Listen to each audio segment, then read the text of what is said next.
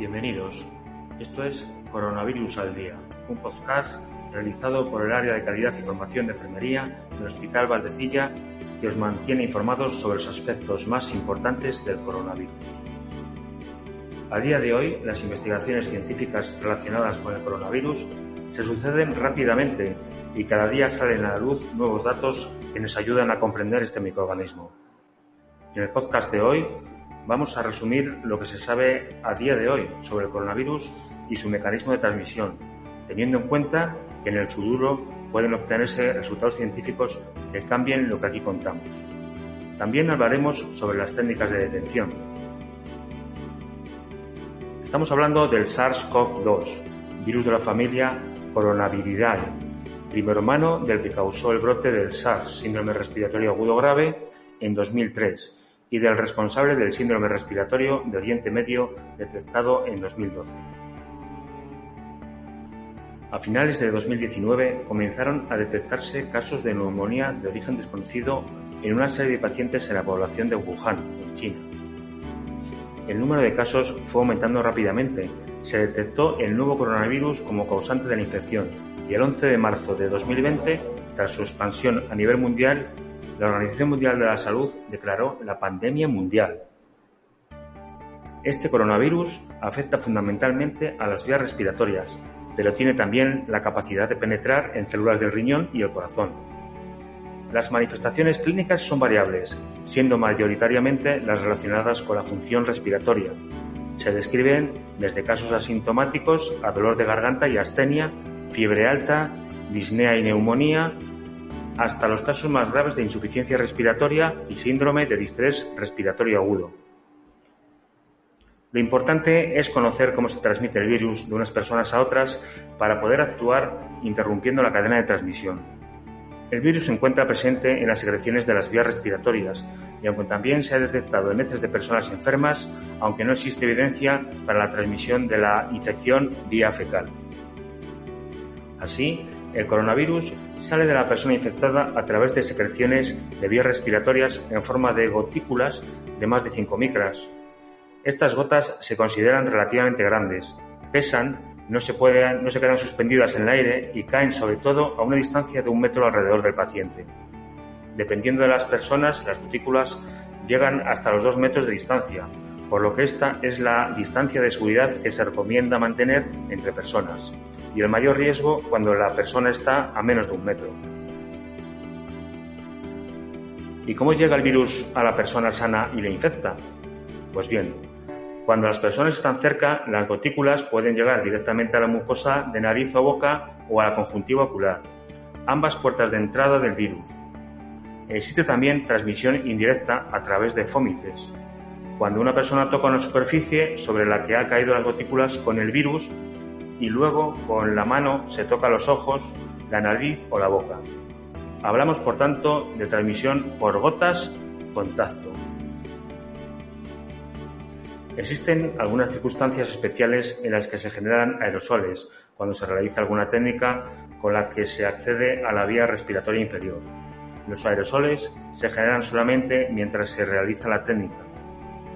Los aerosoles son mucho más pequeños que las gotículas quedan suspendidos en el aire y pueden llegar más allá de los 2 metros. Las técnicas que producen aerosoles son intubación y extubación orotraqueal, reanimación cardiopulmonar, ventilación manual, ventilación mecánica no invasiva, o sea, CPAP, BIPAP, aspiración de secreciones, broncoscopias y lavados broncoalveolares, recolección de esputo tratamiento con nebulizaciones o manejo de pacientes traqueostomizados. ¿Cómo se diagnostica a un paciente de infección por coronavirus? ¿Y cuándo se realiza el test? Pues bien, para determinar si un paciente está infectado por el coronavirus SARS-CoV-2, se parte de la clínica que presenta el paciente, fundamentalmente de tipo respiratorio, fiebre, tos seca, astenia, expectoración, para confirmar que la infección respiratoria se debe al coronavirus, se debe realizar un test específico. En función del resultado, los pacientes se clasificarán de la siguiente manera. Caso confirmado. caso que cumple criterio de confirmación por laboratorio, PCR o test de diagnóstico positivo de antígeno o anticuerpos. Caso probable, caso de infección respiratoria aguda grave con criterio clínico y radiológico compatible con un diagnóstico de COVID-19 no confirmado por test. Caso posible, caso con infección respiratoria aguda leve al que no se le ha realizado prueba de diagnóstico microbiológico, Existen diferentes tipos de test que indican la infección por coronavirus. En el momento actual, según las instrucciones del Ministerio de Sanidad del 11 de abril, nos encontramos en una situación de transmisión comunitaria sostenida generalizada, por lo que ya no es preciso detectar a todos los posibles pacientes. Las situaciones en las que se realiza un test diagnóstico, fuera aparte de situaciones individualizadas, son Personas con un cuadro clínico de infección respiratoria aguda que se encuentre hospitalizada o que cumpla criterios de ingreso hospitalario. Persona con un cuadro clínico de infección respiratoria aguda de cualquier gravedad que sea personal sanitario y sociosanitario y otros servicios esenciales. Hablando de los test, existen diferentes tipos diagnósticos. Detección de material genético del virus. Bien, se realiza la detección de ARN viral del SARS-CoV-2 mediante técnica de reacción en cadena de polimerasa, PCR. Para ello se obtiene una muestra de secreción respiratoria procedente de las zonas nasofaringias y orofaringias. La polimerasa es la enzima que permite realizar copias de un fragmento de ADN o ARN durante el proceso de replicación del material genético. Con esta técnica se permite crear un gran número de copias, si existe el fragmento original en la muestra y analizar la presencia del ARN.